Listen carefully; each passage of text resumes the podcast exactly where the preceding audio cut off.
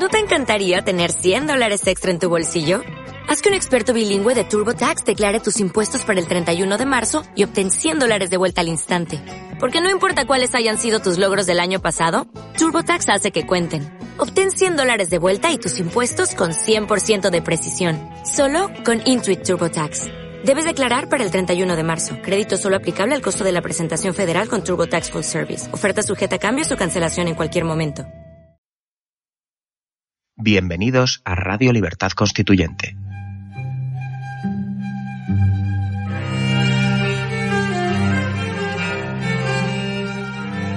Están escuchando Radio Libertad Constituyente con don Antonio García Trevijano.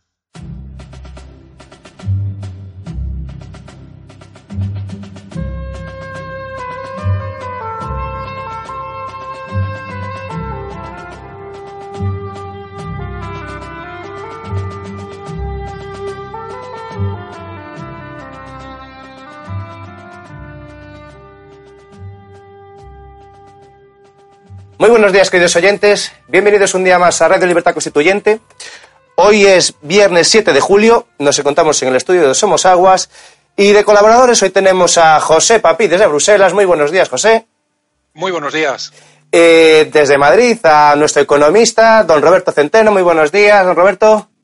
Muy buenos días a todos. Y hoy, como todos los viernes, a nuestro maestro y mentor, don Antonio García Trevijano. Muy buenos días, don Antonio. ¿Qué tal?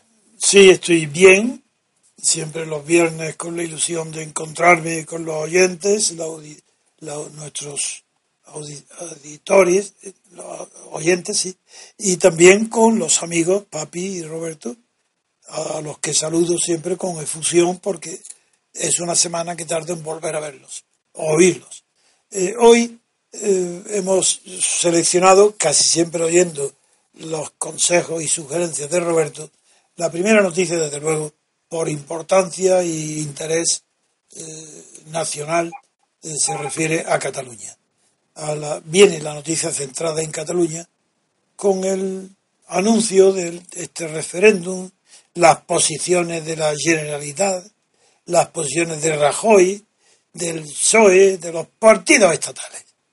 Un tema capital para el que eh, voy a leer dos titulares nada más que son suficientes. Uno dice que Sánchez eh, ofrece a Rajoy un pacto de mínimos frente al referéndum. No sé qué significa ese pacto de mínimos, porque el país dice que, la primera página, que el PSOE afirma que nunca apoyaría al 155, al artículo 155, del que hablaremos a continuación. Mm, Sí, porque no sabemos lo que significa pacto de mínimo. Esos son titulares de los periódicos pues, cuando no saben lo que decir para distinguirse de los demás. El hecho es que sigue la división, las declaraciones que ha hecho la portavoz del PSOE, la magistrada eh, que hoy tiene estrena ese cargo, pues son manifestaciones de una separación radical del PSOE respecto al PP. Y eh, ambos eh, de una separación radical respecto a cualquier política de unidad de todos los partidos estatales ante el, eh, el delito de sedición que llevo más de 30 años denunciando. Sí, sí, nada de artículo 155, todo eso es mentiras para disimular la verdad. Y la verdad es que está ante la vista de todo el mundo y por tanto de Rajoy, lleva y de los gobernantes anteriores lleva los partidos catalanes separatistas, el partido de Puyol y los que la han continuado y hoy los nuevos, Esquerra Republicana y la CUP, bueno, la CUP no existía, pero llevan 30 años cometiendo un delito de sedición, consumado, porque la, para que haya delito de sedición no basta que se produzca la secesión de Cataluña, es suficiente con que se intente de manera pública y tumultuaria en el sentido de numerosos participantes, más de tres, y ya considera la jurisprudencia del Tribunal Supremo en los delitos de tráfico y de drogas que ya es tumulto. No, no, no quiere decir desorden, ni caos, ni ruido, tumulto. Quiere decir, quiere decir túmulo. Y túmulo, la palabra tumulto, túmulo, que es el origen etimológico, significa bulto, elevación. De ahí viene el túmulo, la tumba, que es un, hace un pequeño montículo, pues eso es tumultuario, lo mismo, que puede ser violento o no violento.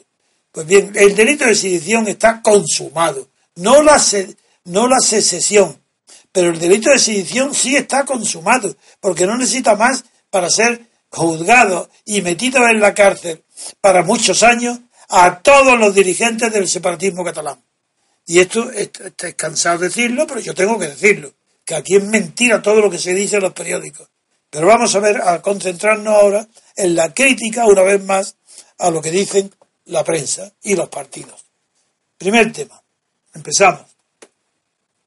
De manera que lo que dice el PSOE a través de su portavoz, la magistrada, es que el PSOE nunca apoyará el artículo 155 de la Constitución española, que para que se sepa, para los que no, no, no conozcan el tema, es una copia casi literal del artículo 37 de la Constitución Federal Alemana. Bien, ese artículo eh, que el PSOE no quiere aplicar porque es demasiado violento, es demasiado fuerte, eso es demasiado categórico. ¿Cómo, ¿Cómo vamos a decirle que no de una vez por todas a los separatistas? Hay que decirles que no, hombre, que no vayan tan deprisa, que poco a poco, que porque, que no separación, que un federalismo, eso es el PSOE. Pero es que eso es peor todavía. El Partido Popular es peor que el PSOE, porque el PSOE dice tonterías como eh, un federalismo de un Estado que nunca ha tenido partes separadas, sino que desde que se conoce como Estado español está unido. Por lo tanto, una solución federal que exige, antes de unirse, que es la federación, dividirse y separarse, eso es ridículo, ¿verdad? Bien, pues eso sería la postura del PSOE. Pero es que la de Rajoy es, es, el, es el colmo de la cobardía, de la indecisión, de, ante el peligro que hay, no, no peligro, no, ante la realidad de la división de España, ante la inminente amenaza que están diciendo de desenchufar, romper, poner en marcha eh, una ley catalana superior en ejecución a la, a, la ley de la Constitución española. Ante unas evidencias tan grandes que están demostrando la existencia inequívoca del gravísimo delito de sedición, ¿Qué es lo que dicen el PP? Nada, que tomará, tomará medidas políticas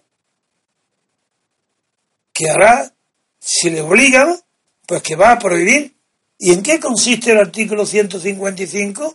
Que nadie se ha molestado en comparar con lo que dice igual, pero con distinto significado al final el artículo 37 alemán. Dice que si una comunidad autónoma, allí un Estado federal, no cumple las leyes allí del Estado federal, aquí del gobierno español, las leyes de ámbito general, si no lo cumple y es reacio a cumplirlas, pues dice el artículo, los dos, el 155 español y el 37 alemán, que el gobierno federal o central, previa consulta, primero tiene que hacer un requerimiento al propio separatista catalán, a la Generalidad de Cataluña, a la comunidad, a la Generalidad, para que cumpla lo que está incumpliendo.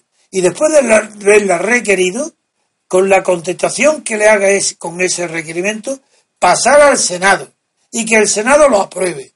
Y una vez aprobado por el Senado, es aquí el gran descubrimiento de la Constitución española y alemana. Ya hablaremos después de lo que es Alemania, que servirá de todo para muchas cosas, menos para copiarle su constitución, porque no es alemana, no la ha hecho Alemania.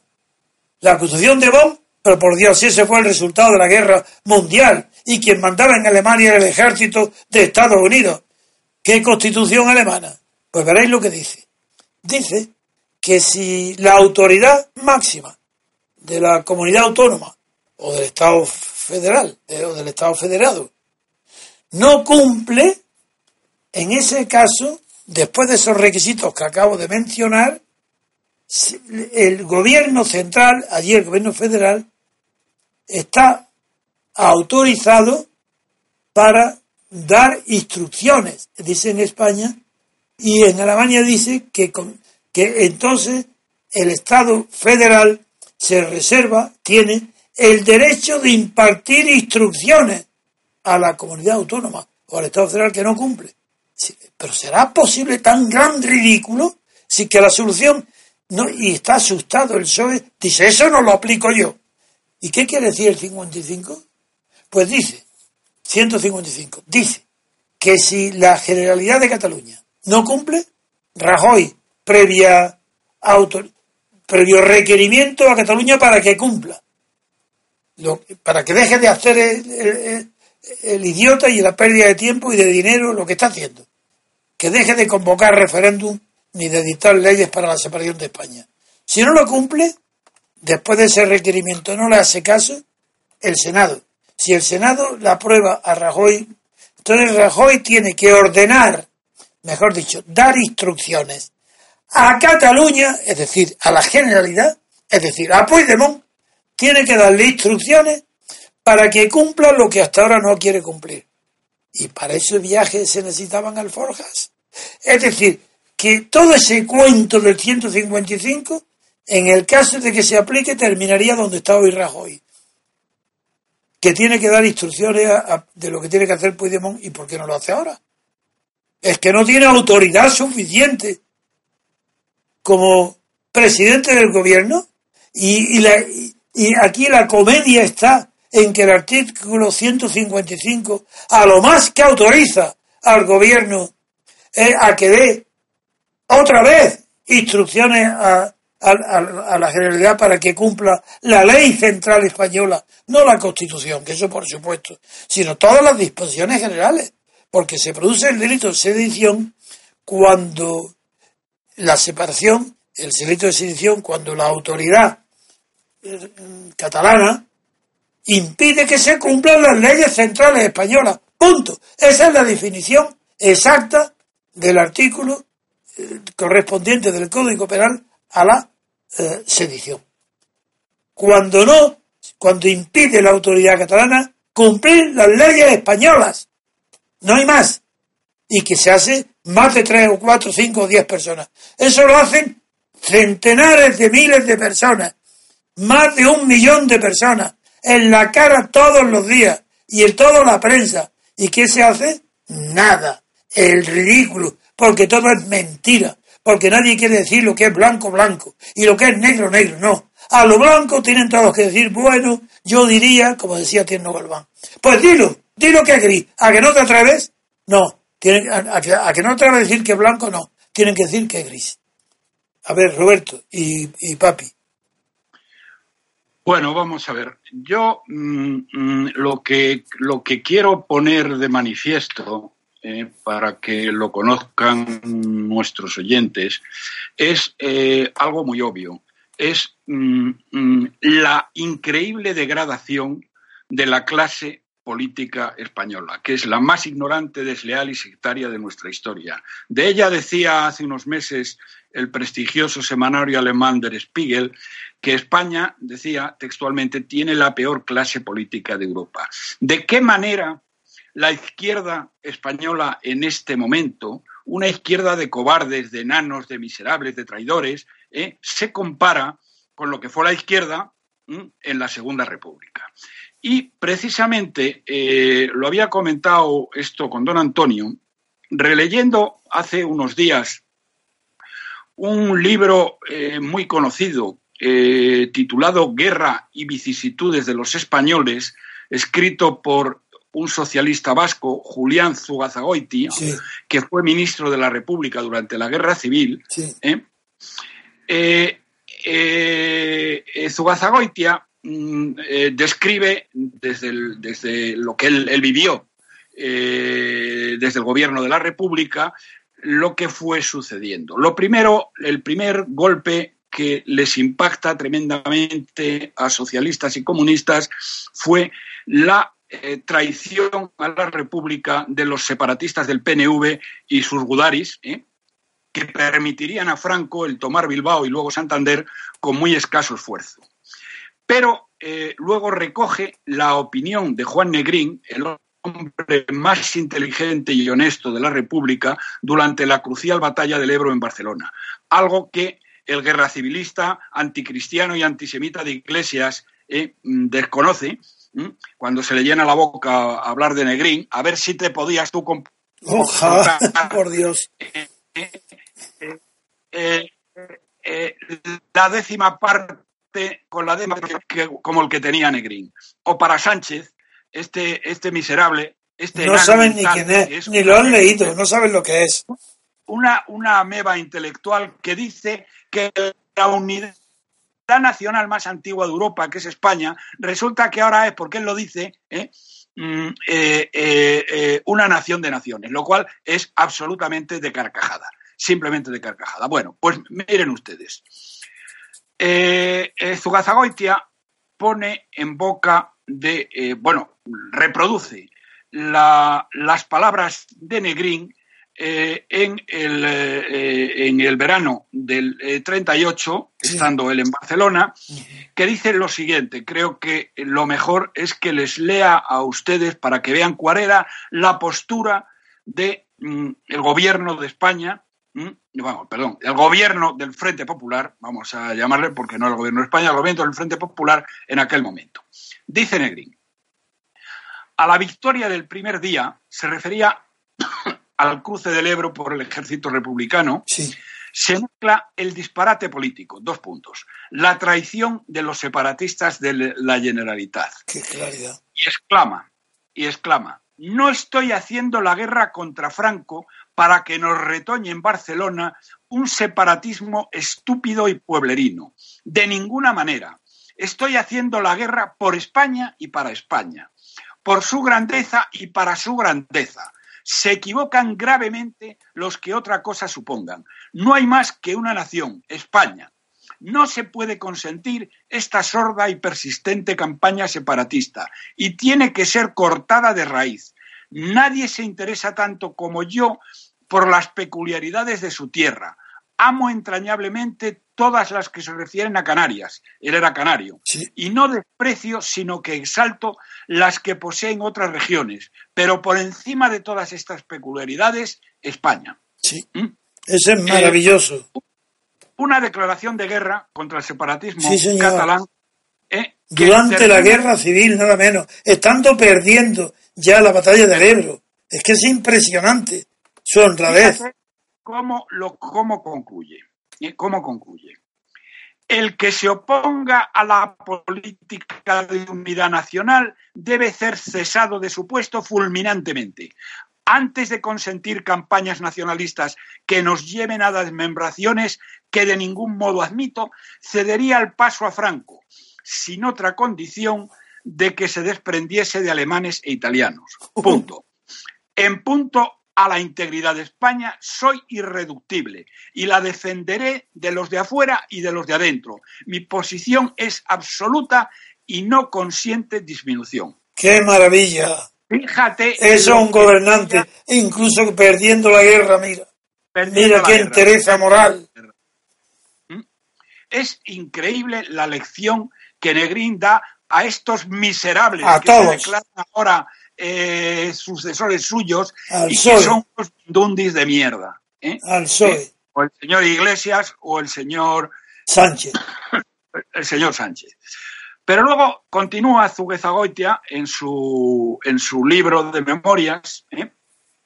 con lo siguiente. Dice, el propio Azaña no se hubiera expresado con más vehemencia.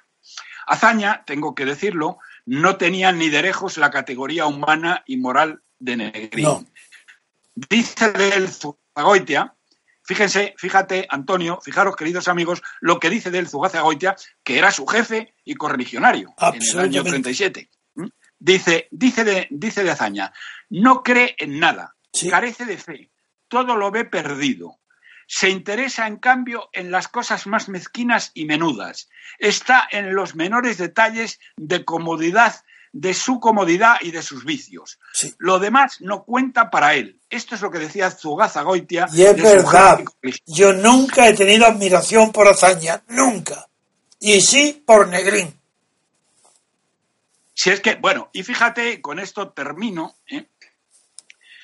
pero después de decir esto y de describir así a Azaña, ¿eh? que yo creo que lo describe en tres líneas de un plumazo, ¿eh? En el sentido de que no cree en nada, que carece de fe, que lo único que le importa es su, bien, su bienestar personal. Pero dice Azaña lo siguiente, en esto, en este tema, en el tema de Cataluña, las dos posiciones, tanto la de Negrín como la de Azaña, eran irreductibles. Y Azaña lo expresaba así. Dice, en, palabras de, de Zugazagoitia, yo nunca he sido patriotero, pero ante estas cosas me indigno. Y si esas gentes van a descuartizar a España, prefiero a Franco. Con Franco ya nos entenderíamos nosotros o nuestros hijos o quien fuere. Pero esos miserables son inaguantables. Acabarían por dar la razón a Franco. Y mientras tanto, venga poderes, dinero y más dinero. ¿A qué te suena esto, Antonio? Completamente. Es impresionante. lo mismo, pero claro, fíjate, la postura de la izquierda es absolutamente radical contra ellos. Bueno, tanto es así, tanto es así, eh, querido Antonio, queridos amigos, ¿eh?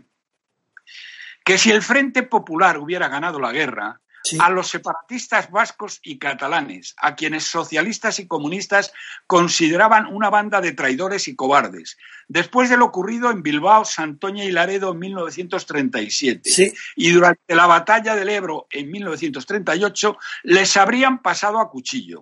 Todo lo contrario que los izquierdistas actuales, que claro, estos son unos enanos y aquellos por comparación eran gigantes. Franco por su parte, presionado por la Santa Sede, como sabes, amnistió a la mayoría, una presión tanto más inaudita de la Iglesia Católica, cuanto que el propio Zugazagoitia relata también en su libro una conversación con el presidente de la Generalitat, con Panis, en la que este miserable genocida eh, se jactó de haber textualmente exterminado a todos los curas, frailes y monjas de Cataluña. Y ahora resulta que la mitad del clero catalán está con sus asesinos. Exactamente, eso, es lo que es indignante. Pero eso, eso tenía que estar publicado por toda la prensa, todas las televisiones, todo. Saber quiénes son los separatistas. Es que no puedo, de verdad, admitir esto. Pues esto es lo que quería subrayar. Te lo agradezco una barbaridad, Roberto. No sabes cómo te lo agradezco que recuerden la verdad, quiénes eran los verdaderos republicanos, cómo defendieron, perdieron, tuvieron muchísimos errores, pero el valor de Negrín y la integridad eh, de, España, de la noción de España de hazaña, eso es indiscutible. es que no tiene nada que ver con la porquería que ha ocupado la, nada que ver con la, la copa. Voy a contar una cosa que decía don Pedro.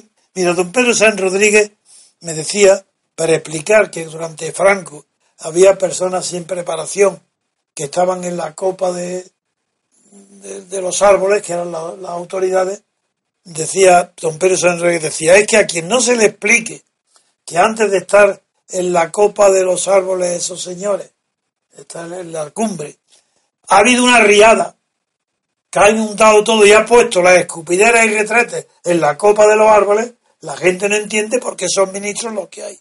Comparado con lo que hay hoy, aquellos eran superhombres. Con lo que hay, comparado con Rajoy y compañía, o con Sánchez y compañía, o con Plano Iglesias y compañía, los ministros de Franco eran superhombres. La riada con las escupidoras y las bañeras para ponerlas en la coma de los árboles es la que se ha producido después de la muerte de Franco. Eso sí que ha sido una riada. Lo otro fue una guerra civil. Y es natural que produjo el, egoísmo de que no hubo una política eh, nacional sino de vencedores. Y la política de vencedores produce pues, lo que produjo. Pero esto es lo peor de lo peor, ha sido puesto en la cumbre de los cargos públicos. Lo peor de lo peor. A ver, papi, ¿Me escucháis? Sí. Ah, sí. sí. yo, yo quería añadir eh, em, que, vamos, me he acordado de algo, que es que Mariano el Valiente dice que no quiere eh, hacer cumplir la ley en Cataluña porque tiene miedo a ver qué van a decir en Europa. ah, en Europa.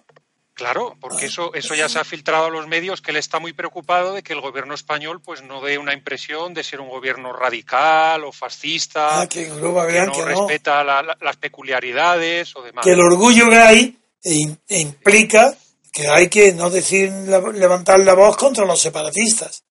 Porque el orgullo gay es lo primero. Yo, yo Oye, me acorda- ya que- perdona, ya que hablas del orgullo gay, os voy a dar una cifra. Bueno, habéis visto en la prensa que la, la guerra civilista eh, y desastrosa gestora de la ciudad de Madrid, la señora Carmena, que ha convertido la ciudad de Madrid en la capital más sucia de Europa, que parece una ciudad del tercer mundo cada vez más, ¿no? Es la capital de las ratas. dijo que la capital de las ratas. Sí, esto eh, eh, dijo que iban a venir tres millones de personas. ¿Sabes cuántos eh, han contabilizado por los hoteles, metro, todo la 200.000. 240.000. No sé. 240.000. ¿Qué te parece? Fracaso total. Menos mal. Porque yo tengo una hermana, la más pequeña, que vive por ahí cerca en un piso bueno, pero por ahí cerca de la Latina, no sé dónde.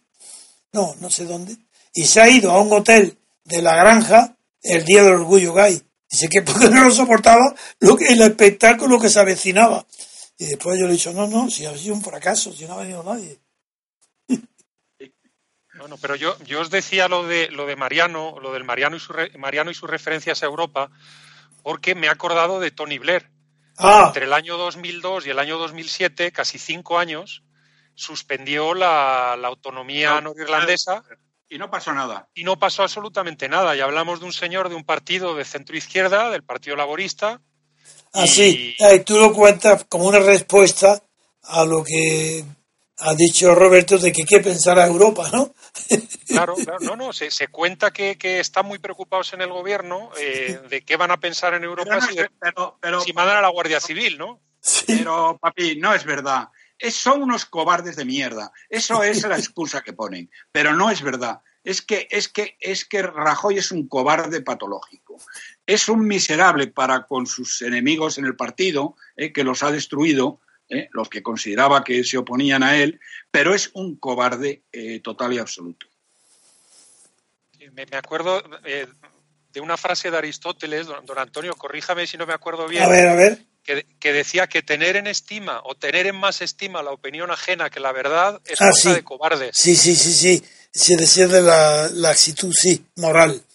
Sí, de que se la tiene, sí, en estima. Sí, lo recuerdo el pasaje. Está, me parece que está en la ética nicómaco. Sí, creo que está la ética nicomaquea. Bueno, pues es- eso le, le- le aplica, vamos, con a la perfección a, a Mariano el Valiente, a, este, a esta desgracia que nos ha tocado.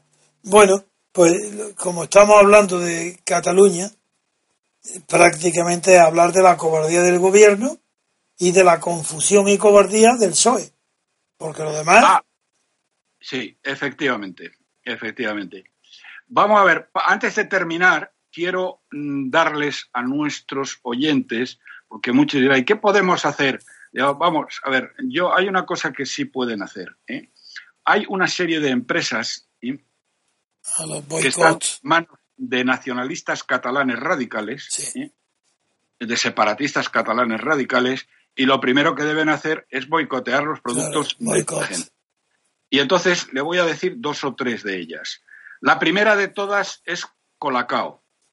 Colacao, que tiene también otra serie de cosas, ¿eh? pero vamos, la- lo que es eh, Nutrexpa, que es Colacao, ¿eh? no compren ustedes Colacao ni ningún producto de esta empresa. Que lo vayan a vender al Kazajistán, si quieren. y si necesitan Colacao, compren ustedes Nesquik, que es de Nestlé y que es mejor además.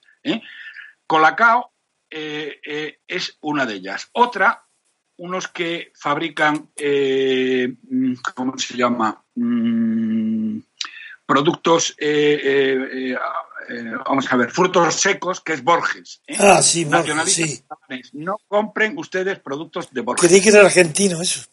ni se les ocurra. No sé de dónde será, pero me da lo mismo. ¿eh?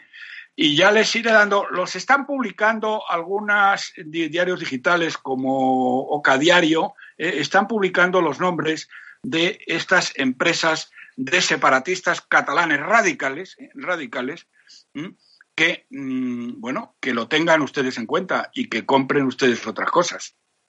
Muy bien, vamos a un descanso de un minuto y volvemos con la segunda noticia que comentaremos. Muy bien, queridos oyentes. Pues hacemos un pequeño descanso y ahora mismo volvemos.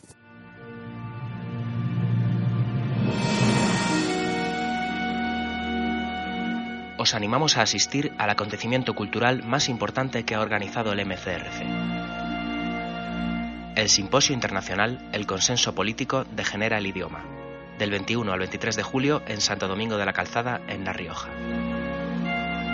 Don Antonio García Trevijano nos descubre las claves del acontecimiento este viernes a las 20 horas en directo por Periscope, Facebook y YouTube.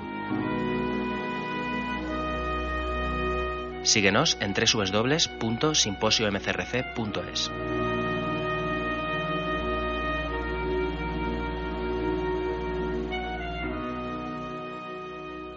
Muy bien, queridos oyentes, ya estamos de vuelta. Don Antonio, cuando usted quiera. Sí, continuamos el programa con los comentarios sobre la reunión del G20 que ha tenido lugar en Hamburgo. Está teniendo lugar. Que está teniendo lugar, sí, que está teniendo lugar en Hamburgo y fundamentalmente vamos a comentar eh, las reacciones que puede haber al recientísimo acuerdo entre la Unión Europea, liderada por Alemania, más que liderada, dictada por Alemania y Japón. antes de comentar, y le daré la palabra enseguida a Papi, quiero destacar una idea que un historiador inglés que no recuerdo ahora mismo el nombre, pero el libro sí que lo recuerdo y lo leí lo tengo aquí en la biblioteca. Que escribió un libro en los años 60, a principios de los finales de los 50, donde demostró que antes de que Alemania y Japón fueran ya lo que son hoy, o fueron después, demostró que el resultado de las guerras solía ser el más frecuente, era el rápido crecimiento económico de los perdedores, como ha sucedido con Alemania y Japón. Así doy la palabra, pero teniendo en cuenta siempre esta idea, doy la palabra a Papi. De acuerdo, don Antonio. Bueno, pues eh, la verdad es que el ambiente está calentito porque le están copiando la estrategia de negociación a Trump y al igual que Trump se fue ayer a Polonia y ha sido, vamos, eh, fue muy bien recibido por el partido en el gobierno en Polonia. Ha sido una apoteosis, incluso popular. Exactamente, eso ha tenido, ha sido, para mí es una, una visita muy simbólica porque si recordamos a nuestros oyentes cuál fue el primer viaje internacional de Trump, que primero lo hizo a Oriente Medio, a continuación fue a Italia, donde estuvo en el Vaticano, viéndose con el líder del mundo socialdemócrata, con el Papa, y luego la cumbre del G7 en Sicilia, luego fue a la cumbre de la OTAN y se volvió a casa. Pues bueno, el segundo viaje ha ido a Polonia. Sí. Y siento, siento, papi, que no esté con nosotros porque no puede por su trabajo. Eh, eh, José nuestro, Alonso. nuestro corresponsal allí, porque figúrate qué informes nos daría de la situación con lo inteligente, estudioso y responsable que es. Y el que primero que lo siente es él. Pero yo espero dentro de unos días, pronto, porque vendrá todos los veranos, viene aquí a, ver, a visitarnos aquí en Madrid y lo espero. Es solamente un recuerdo de agradecimiento, gratitud y admiración a José María Alonso. Sí, desde luego que hacía don Antonio unas crónicas excelentes. Sí. Pues venga. Unas crónicas excelentes. Papi, adelante. Pues, pues entonces, eh, eh, las palabras de Trump hacia los polacos pues han sido de aprecio. Eh, ha dicho que es un pueblo luchador, que es un pueblo que se está defendiendo contra el extremismo, que se está defendiendo sus valores y bueno, los ha puesto pues estupendamente, ¿no? Y eh, em, ya sabemos que la semana pasada la dueña del circo reunió a todos los europeos que iban a asistir a la cumbre del G20 de esta semana y les leyó la cartilla, les dio las instrucciones de que había que defender en la reunión de esta semana. Y bueno, se habló de, figura también cuando hay que aplaudir y cuando hay que silbar. Como, como los programas estos, Roberto, norteamericanos de la televisión, ¿no? Que, que, levantan un cartelito y dicen aplaudan, no aplaudan, cállense, ¿no? Pues, es algo así. Bueno, pues eh, em, la, semana pasada la doña del circo, en, eh, excelente, yo creo, expresión de, don Roberto, la señora Merkel, pues dijo que había que centrar los tiros en el cambio climático y en que los americanos son unos proteccionistas. Entonces, Juncker ha calentado el ambiente porque Juncker, claro, entre copa y copa, pues el hombre se va recibiendo las instrucciones, ¿no? y, ha dicho que la Unión Europea estaba con ganas de batalla. Eh, y cierro, abro y cierro comillas, la, la, expresión es literal. Sí, sobre todo contra Inglaterra y Gran Bretaña. Y, además, fíjese, don Antonio, qué enemigos formidables se va a encontrar el, equipo de Merkel. ¿no? Tenemos a, a, Putin en la reunión. Va a ser el primer encuentro cara a cara entre el señor Trump y el señor Putin. Y Teresa May está Teresa May, está Erdogan, el turco. También está presente en la cumbre del G20. Vamos, son unos enemigos fenomenales. Bueno, eh, eh, ha salido una encuesta, y yo si acaso ahí me callo y le, y le doy la palabra, le doy la palabra a Roberto. Eh, ha salido una encuesta de estas que me gustan a mí, donde le preguntan a los europeos, ¿usted piensa que el señor Trump es, una persona que puede llevar bien los asuntos internacionales, es decir, se le reconoce como líder del imperio y a partir de ahí se dice, el señor Trump está capacitado, puede llevar los asuntos internacionales de una manera correcta. Imaginaros cuál ha sido el país donde más gente está en contra de Trump del mundo. España. Por, supuesto, don Antonio. Volvemos, estas son las encuestas que siempre ganamos por tontos y por despistados. Evidente porque España tiene la, propaganda que inició, se inició bajo Franco. La propaganda contra el mundo anglosajón en España es tan honda como el, eh, contra Israel. Pues, pues fíjese, don Antonio, el 92% de los españoles no pueden ni ver a Trump. Sí. El 92%, vamos, le ganamos a todos, a Alemania, a Suecia. Bueno, pues en algo teníamos que ganar, ¿no? Sí. Venga, sigue. Entonces, eh, ¿qué, más puedo contar que sea de interés? Pues bueno, que... Hombre, no, sí, la perspectiva del tratado con Japón, que aunque eso lo hará ah. mejor, con más datos económicos, Roberto, pero sí, tú desde el punto de vista político, claro que no puede... hay un problema ante Rusia, Rusia, la Unión Europea, Trump y Japón, ¿qué significa Japón ahí de de apoyo a Unión Europea ante quién? ¿Ante Rusia? ¿Ante Trump? No. Entonces, eso es lo que quiero yo destacar, que es muy relativo el valor político, prácticamente cero. Valor económico, por supuesto. Desde luego. No, estamos hablando, fíjese, eh, don Antonio, don Roberto, hablamos de un, eh, de un comercio de 125 mil millones de euros al año. Desde luego. Entre Japón y la Unión Europea. Es muchísimo dinero. Y ha habido dos, digamos, temas que bloqueaban por una parte y por la otra el poder llegar a un acuerdo. Por una parte, los europeos que queríamos enviar comida a Japón, fundamentalmente comida procesada. Y cada vez está más de moda en, jamón, en Japón, perdón, eh, bueno, me ha salido, ahí me ha traicionado el subconsciente. he dicho Japón, he dicho jamón en lugar de Japón. O sea que ahí eh, los, japoneses están cada vez consumiendo más productos europeos y eh, estaban cerrando el mercado y no dejaban que los productos europeos se fueran para allá. Y al contrario, y este es el tema en el que se sigue demostrando quién es el dueño del corral, Europa tenía parada el acuerdo con Japón por las importaciones de vehículos. Sí porque esto eh, Roberto lo conocerá mucho mejor que yo, pero el coste de producción de los automóviles de lujo eh, japoneses es mucho más bajo que el de los automóviles alemanes y los que se fabrican en Europa, ¿no? Y Europa estaba metiendo unos aranceles eh, tremendos para evitar que, estos productos pues vinieran al precio que podrían llegar a venir a Europa. Bueno, parece ser que se ha llegado ya a un acuerdo que se ha llegado ya a un acuerdo y la Unión Europea dicen que ha cedido, ha cedido con tal de mostrarle al mundo que, todavía es un actor que, en, la esfera, en la esfera internacional, que todavía puede negociar y para darle la cara a los ingleses, ¿no? que están intentando cerrar acuerdos similares lo antes posible. Muy bien. Roberto, tienes ahora la palabra. Vamos a ver. Eh, por centrar el tema. Mm, eh, la señora Merkel que es, eh, eso hay que reconocérselo, es realmente una señora muy lista y que va a lo suyo. ¿eh? y lo de los demás le importa muy marginalmente o nada, ¿eh? ha aprovechado esta mm, reunión del G20, en la cual, como luego explicaré con más detalle, lo único que pretenden es que no se deterioren más las cosas, aunque no se avance nada, y lo que están deseando es que llegue el domingo y que se vayan todos, ¿eh?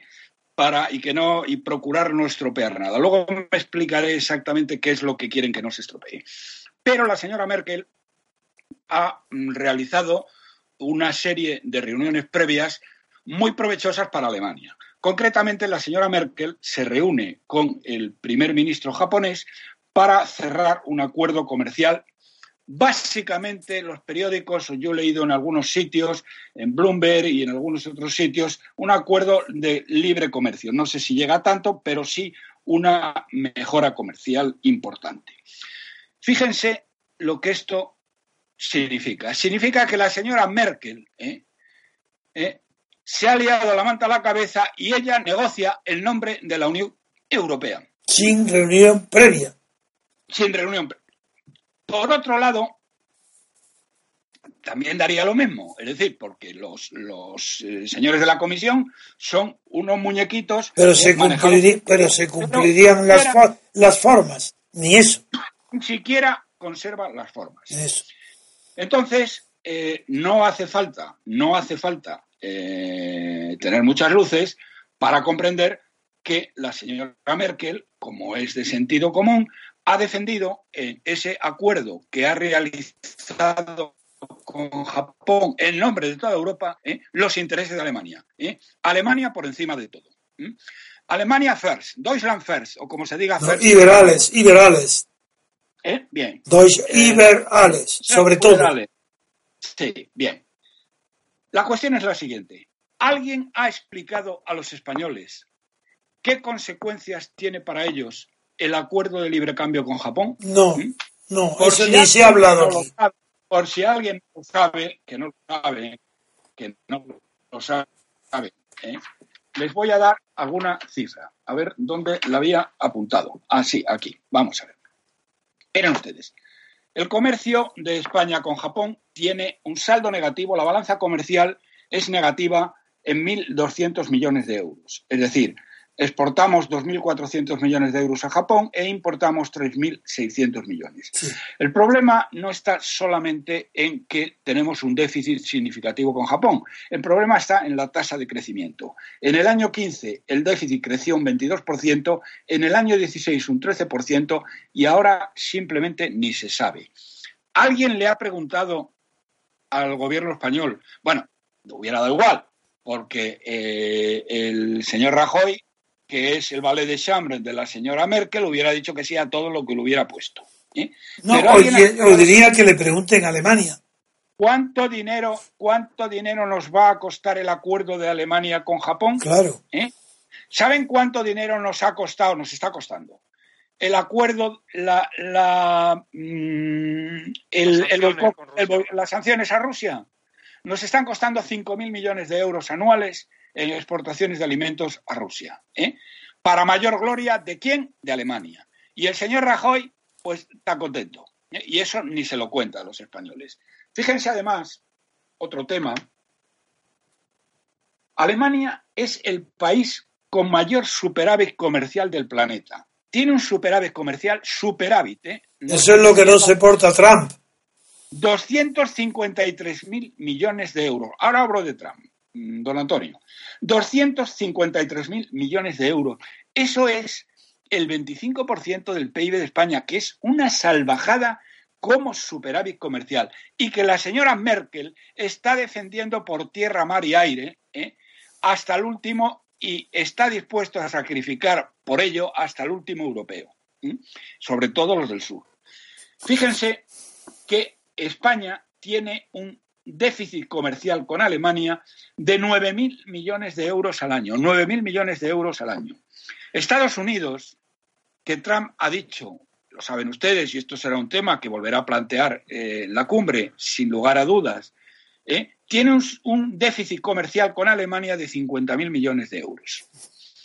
En términos de PIB, como el PIB de Estados Unidos es 12 veces el PIB de España, Pues resulta que el déficit que España tiene con Estados Unidos, eh, perdón, con Alemania, el déficit comercial que España tiene con Alemania es más de dos veces, más del doble del que tiene los Estados Unidos. Un déficit que Estados Unidos, o mejor dicho, su presidente, estima inaceptable y quiere cambiarlo radicalmente. ¿Han oído ustedes decir al señor Rajoy eh, en algún momento que el déficit que España tiene con Alemania es insostenible y que eso hay que arreglarlo? Si ¿A ba- que no? basta con pensar que es la quinta parte de Estados Unidos, el déficit, para decir, pero qué monstruosidad puede ser esta. Porque es la quinta parte. El déficit. ¿Eh? Que el déficit No. de España es monstruoso. Porque Sí. España Sí, eh, eh, eh, no, quiere- no, es la quinta parte, pero si quieres, ponlo en términos de PIB. En términos de PIB, nuestro déficit es más del doble, porque equivaldría, equivaldría, si España tuviera el tamaño, si la economía española tuviera el tamaño de la economía norteamericana, equivaldría a un déficit de más de 100.000 millones. Eso es lo que quiero Eh, decir. de No, es mucho más, frente cin- a 50 cinco veces más. Este, este es verdaderamente, verdaderamente tremendo. Y bueno, este, esta es la primera, la primera derivada. Negocian a nuestras espaldas cosas que afectan gravemente a nuestras exportaciones, a nuestra situación económica, y aquí nadie dice nada. Tenemos un gobierno de miserables, de cobardes, ¿eh? y que Y de no hay- incompetentes.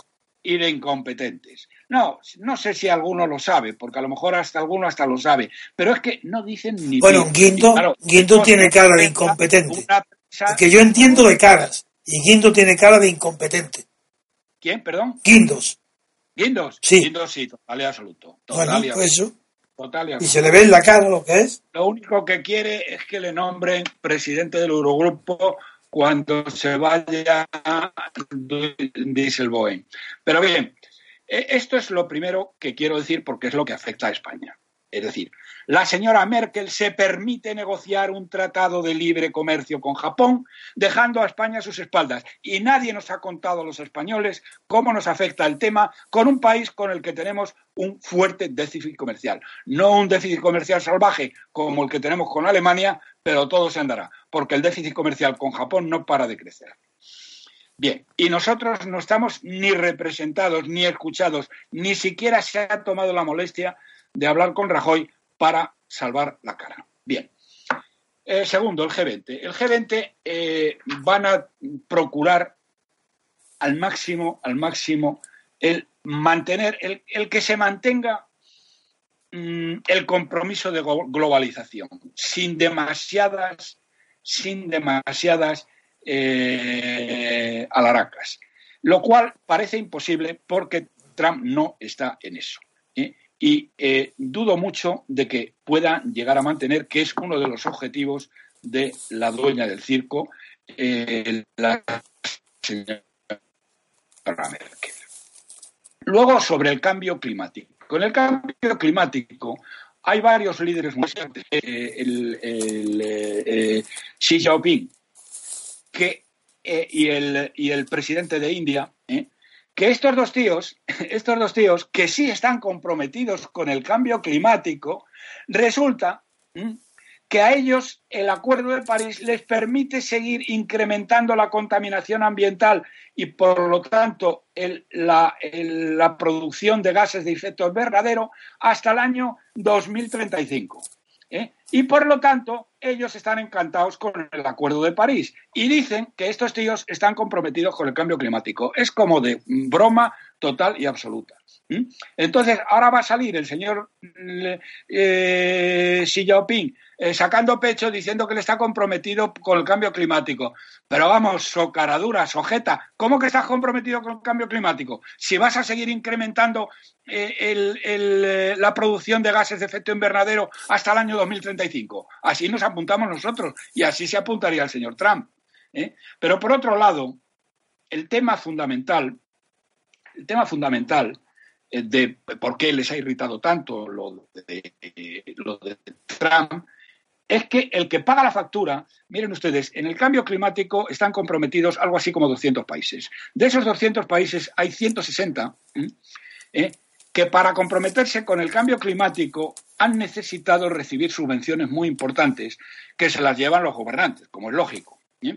Bien, y ese dinero, ¿quién lo pone? Lo ponen los Estados Unidos. Si Estados Unidos se sale del cambio climático, ese dinero no desaparece. Y entonces hay 160 países que a lo mejor se replantean lo del cambio climático si no les dan la mordida que tienen que recibir sus jefes de gobierno y sus líderes políticos. ¿eh? Ese es el tema de Trump. Porque en Estados Unidos, en Estados Unidos, todos los temas relacionados con el cambio climático no los lleva el gobierno, ¿eh? sino que los llevan los estados. Y los estados eh, en Estados Unidos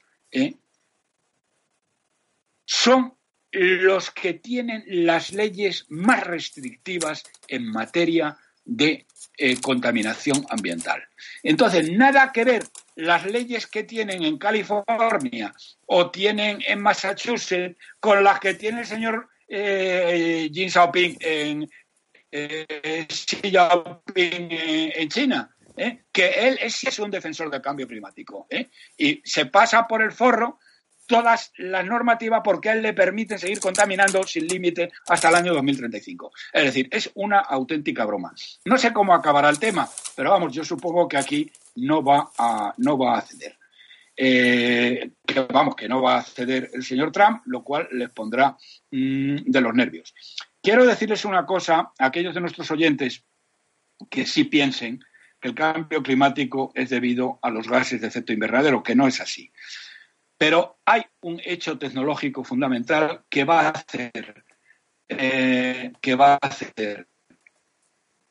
mucho más rápida de los gases de efecto invernadero de lo que está previsto incluso en el Acuerdo de París, que es la tecnología. La producción de coches eléctricos está creciendo de una manera tan exponencial. Ayer Volvo anunció que a partir del año 19 deja de fabricar coches de gasolina y gasóleo y va a hacer coches eléctricos. ¿Por qué? Porque la tecnología está permitiendo bajar los precios de la energía fotovoltaica de tal manera, de tal manera que mm, las casas van a pasar a consumir la mitad de la electricidad. Miren ustedes, en España, si nos permitiera la ley, porque lo ha prohibido por ley el ecologista Mariano, eh, para defender a las eléctricas, prohíbe instalar mm, paneles solares en las casas, eh, energía fotovoltaica que nos permitiría reducir el recibo de la luz a la mitad. Yo, un servidor lo va a hacer y a ver si tienen narices ¿eh? de multarme o de que alguien intente entrar en mi casa como prevé la ley, ¿eh? sin una autorización de un juez, ¿eh? para ver si tengo o no tengo placas fotovoltaicas. Estoy en ello y las voy a instalar. Y con ello pienso reducir el recibo de la luz a la mitad. ¿Y tú, Antonio? Yo te copio. cuando tú hagas, yo lo hago. Con mayor motivo tú puedes llegar a ser autosuficiente. Pues con eso lo hago. Pero ya lo hablaremos. Lo haremos enseguida que tenga los medios, lo hago. Un tema, yo hay un tema que, eh, que me preocupa y que sí le echo en cara a Trump. No sé qué, entiendo que él eh, está muy presionado en su país porque, eh, bueno, han pretendido nada menos que ir a por el impeachment, cosa que no van a conseguir, obviamente. Eh, eh, por sus relaciones con Rusia. Eso es lo peor. Pero ese, es un tema que requiere tiempo. Me parece gravísimo. Sí, yo también pienso igual. Que se van a reunir los temas, no sé lo que dirán en, privado, en privado, que eso no nos lo van a contar, pero cara al público creo que no van a avanzar nada en el tema de Ucrania y en el tema de Siria. Por eso hablaremos, hablaremos otro día porque es un tema importantísimo y ese es el tema que a mí me alejó de Trump. Ese. Bueno, y, nada más. Pues vamos un minuto y enseguida vamos al tema de Venezuela, que también está... No, perdón, si te parece, hablamos de los salarios y lo que quiero decir de los salarios y luego hablas tú. De acuerdo, venga, salarios. Vale, pues... quería hacer un comentario, si me dejáis. Sí. Nada, muy, muy breve. Eh, don Antonio, don Roberto, se me había olvidado comentar antes que Trump ayer no solo se vio con los polacos, sino que asistió a una cumbre de países de Europa Central y del Este, que agrupa a las repúblicas bálticas y a todos los países de la, de la ampliación de la Unión Europea, vamos, desde Polonia hasta los rumanos. Sí. Todos los países que están ahí. Eso es interesante. Es muy, muy interesante porque también ha sido un gesto, en, bueno, algunos periodistas lo han interpretado como que Trump está intentando dividir a la vieja y a la nueva Europa. Pero creo que es muy interesante. Bueno, yo creo que eso está, que eso está dictado por su pues extraña relación con Rusia y las operaciones que tiene que hacer ir cediendo terreno al establecimiento de Estados Unidos en contra de él. Ahí hay una mezcla de, de tácticas, unas debidas a su conservación del cargo y otras debidas a sus ideas anteriores a su presentación como candidato. Pero en fin, eso es muy largo para, y debemos dedicarle un, una sesión entera a ese tema. De acuerdo. Efectivamente. Muy bien, queridos oyentes, pues hacemos una pequeña pausa y ahora mismo volvemos. Si conoces a don Antonio García Trevijano y escuchas nuestra radio frecuentemente, es importante que te asocies al MCRC. Es el único movimiento que existe en Europa que lucha cada día por la libertad colectiva y deberías formar parte de él. De esta forma disfrutarás de nuestro boletín para asociados con toda la información del movimiento y estarás al día de todas las noticias y eventos que realicemos. Si quieres, puedes colaborar con una cuota voluntaria que puedes pagar de la forma que te resulte más cómoda. Es muy fácil. Entra en www.mcrc.es y rellena la hoja de afiliación. Cada vez somos más y queremos contar contigo. Muy bien, queridos oyentes, ya estamos de vuelta. Eh, tiene la palabra don Roberto Centeno, que nos va a apuntar un dato económico de los que tienen gran influencia para nosotros. Por favor, don Roberto. Sí, vamos a ver, esto yo diría que esto es lo que más nos afecta a nuestras vidas y haciendas. Miren ustedes, acaban de publicar un observatorio de empleo y la Asociación de Agencias de Colocación una cifra que, eh, bueno, mm, la, la prensa la ha ignorado, el gobierno por supuesto, pero que es apabullante. Lo que ha publicado es que el salario medio en España en este año del señor de 2017 se ha desplomado respecto al de 2016. El salario medio ha bajado está bajando en este primer semestre en 5.000 euros año. Una cifra brutal, hasta el punto de que eh, eh, en el año 2016 era mayor el número de trabajadores que cobraban más de 20.000 euros anuales que el que cobraba menos. Bien, en este eh, primer semestre del año, hay trabajadores en España que cobran menos de 20.000 euros, suman a los trabajadores que cobran menos, más de 20.000 euros.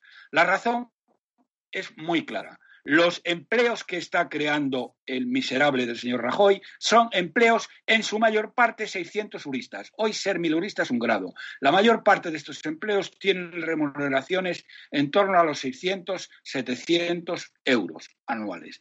Esto lleva a una situación verdaderamente catastrófica y eh, nos están llevando a un tercermundismo laboral absolutamente increíble y convirtiendo a España en lo que es un país de enchufados públicos, de especuladores y de camareros, entendiendo por camareros entre comillas, porque me decía un lector, dice, hombre, en España no hay tantos camareros, y dice, hombre, claro que no hay tantos camareros. Cuando hablamos de camareros, hablamos de personas trabajando en el sector terciario. Tercer servicio. Pues esto, exactamente. Bien, y esto es lo que hay, y esto sí que es verdaderamente grave. Quiero decirles dos cositas, nada más, y ya termino. Miren ustedes, en la última eh, cifra de paro registrado, que como les he dicho siempre eh, es una cifra totalmente falsa, que tiene algunos datos, pero que la cifra no se toma en cuenta para nada, porque según esta cifra tendríamos 600.000 parados menos que la cifra de la EPA, lo cual obviamente es mentira, pero hay una cifra que sí es buena. ¿Saben ustedes de los empleos creados cuántos han sido a tiempo completo? Eh, perdón, eh, perdón, no, a tiempo completo no. Han sido empleos fijos ¿eh? y no empleos temporales. El 3%. De los empleos creados, solamente el 3% son contratos fijos. Contratos fijos. Y una última cosa, si se toman ustedes la molestia, esto lo publicó el país antes de ayer, porque se lo enviamos una persona de nuestro grupo. El último día de mes, eh, cuando dan las afiliaciones a la seguridad social, nos dan la media del mes, pero media del mes es el más importante porque es, hay muchos contratos que finalizan. ¿Saben ustedes cuánta gente eh, se dio de baja, bueno, o fue baja en la seguridad social el último día del mes de junio? 240.000 personas un hundimiento salvaje. Esto es para que la señora Báñez siga sacando pecho y diciendo lo van que nos van las cosas. Bueno, y esto es lo que le quería, lo que le, los que, lo que le quería decir respecto a los salarios y a la degradación económica, lo cual no tiene nada que extrañar que Caritas publicara el otro día que el 60% de los españoles no ha percibido para nada eh, eh, la supuesta eh, crecimiento o mejora de la economía. Y que lo que está ocurriendo lo definía en una frase muy, muy buena y muy contundente. Caritas decía, lo que está haciendo el gobierno de Rajoy es empobrecer la pobreza. Eso es lo que está haciendo Rajoy, empobrecer la pobreza. Y estas son las cifras. Pues muy bien, querido don Roberto. vamos a hacer una pequeña pausa, ¿está usted de acuerdo, don Antonio? Y ahora mismo volvemos, caballeros.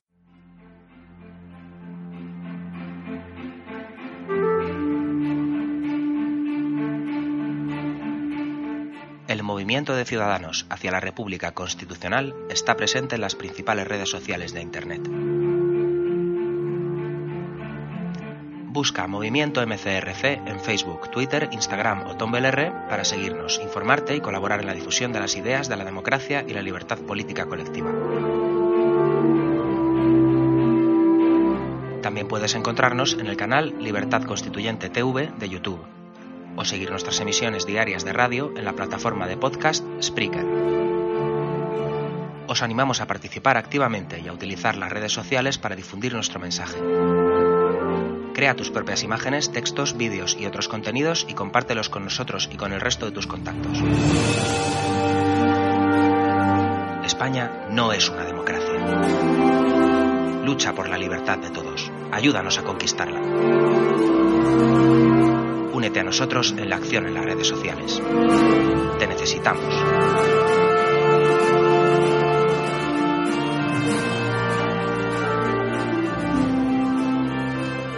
Muy bien, queridos repúblicos, pues ahora para finalizar el programa, don Antonio, cuando usted quiera.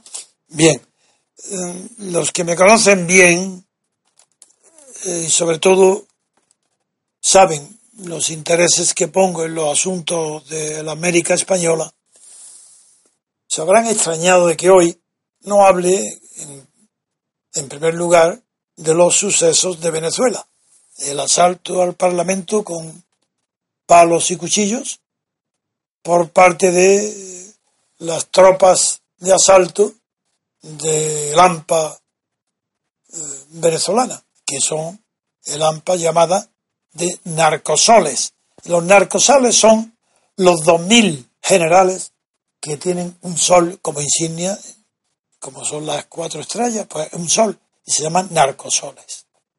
Bien, mm, se extrañan porque no le he dedicado la atención y es debido a lo siguiente. En España todavía no, hay, no ha habido, no ha existido un solo análisis sobre la verdad de lo que sucede en Venezuela. Pero no por mala intención, sino por ignorancia de los medios de comunicación que no saben lo que está sucediendo en Venezuela. Y lo presentan todo como una batalla entre el chavismo y la oposición de los partidos políticos tradicionales o parlamentarios. Y no es verdad.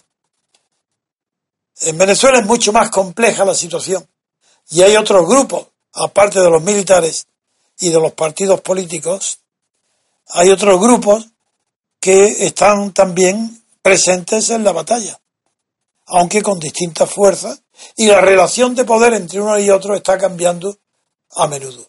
Sin conocer esos, ese análisis es muy difícil de entender por qué se ha producido ese asalto brutal, grosero, bajo a la Asamblea y por qué eh, lo condenan algunos miembros del chavismo que antes lo silenciaban. El motivo de que no haya hoy dedicado tiempo suficiente para explicar lo que pasa en Venezuela es debido a que las informaciones que yo tengo son secretas, pero no porque estén prohibidas que yo las utilice, sino porque todos los conocimientos que adquiero sobre Venezuela son directos de personajes que están expuestos y exponiendo su vida allí en Venezuela. Personajes muy, muy conocidos. Entonces, pero ahora dentro de unos días regresa, a, que estaba en Canarias, regresa aquí a mi domicilio en Madrid, Alberto Franceschi. Y te, prefiero tener la prudencia de no hablar y anunciar que va a venir Alberto, porque ahí, desde la llegada de Alberto hasta que vayamos juntos a celebrar los actos de San Millán de la Cogolla, todos los días hablará él, conmigo, por supuesto, aquí en esta radio, de la situación en Venezuela. Pero ya no tendré yo temor a cometer una indiscreción, porque una cosa es el conocimiento privado de los asuntos de Venezuela y otro la repercusión que puede tener en los propios asuntos de Venezuela el conocimiento público de los conocimientos que yo tengo. Por eso les pido excusa y espera para que cuando él esté ya sí, él, él pueda asumir la responsabilidad que yo no. Yo no lo hago pero sí seguiré y continuaré ayudando a la oposición de Venezuela, que es ridícula. Solo voy a decir hoy un aspecto. El parecido tan inmenso que está tomando cada vez más los partidos de oposición parlamentaria, los que tienen la mayoría en el Parlamento, en el Poder Legislativo de Venezuela, con el separatismo catalán.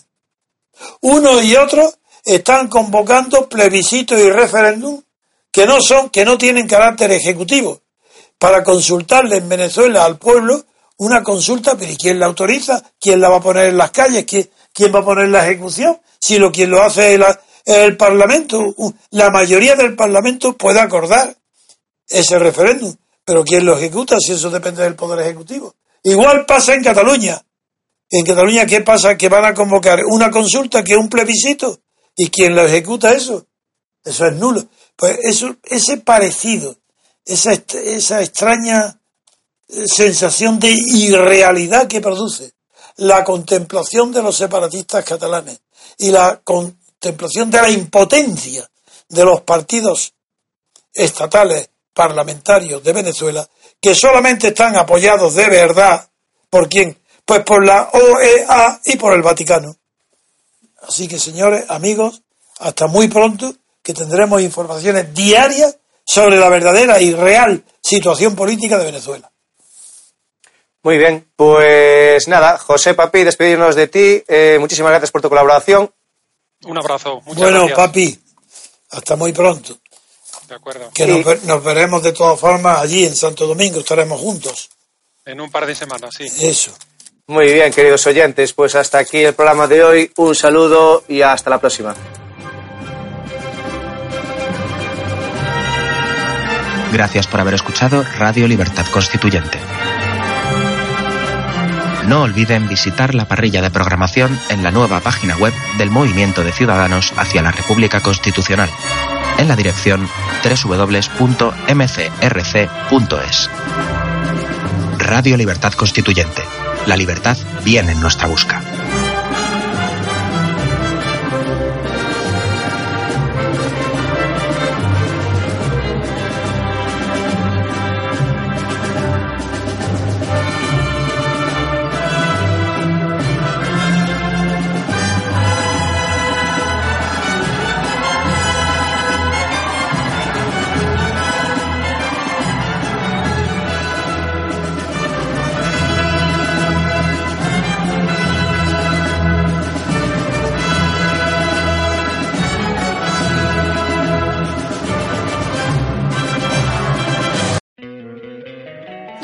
Encantaría tener 100 dólares extra en tu bolsillo? Haz que un experto bilingüe de TurboTax declare tus impuestos para el 31 de marzo y obtén 100 dólares de vuelta al instante. Porque no importa cuáles hayan sido tus logros del año pasado, TurboTax hace que cuenten. Obtén 100 dólares de vuelta y tus impuestos con 100% de precisión. Solo con Intuit TurboTax. Debes declarar para el 31 de marzo. Crédito solo aplicable al costo de la presentación federal con TurboTax Full Service. Oferta sujeta a cambios o cancelación en cualquier momento.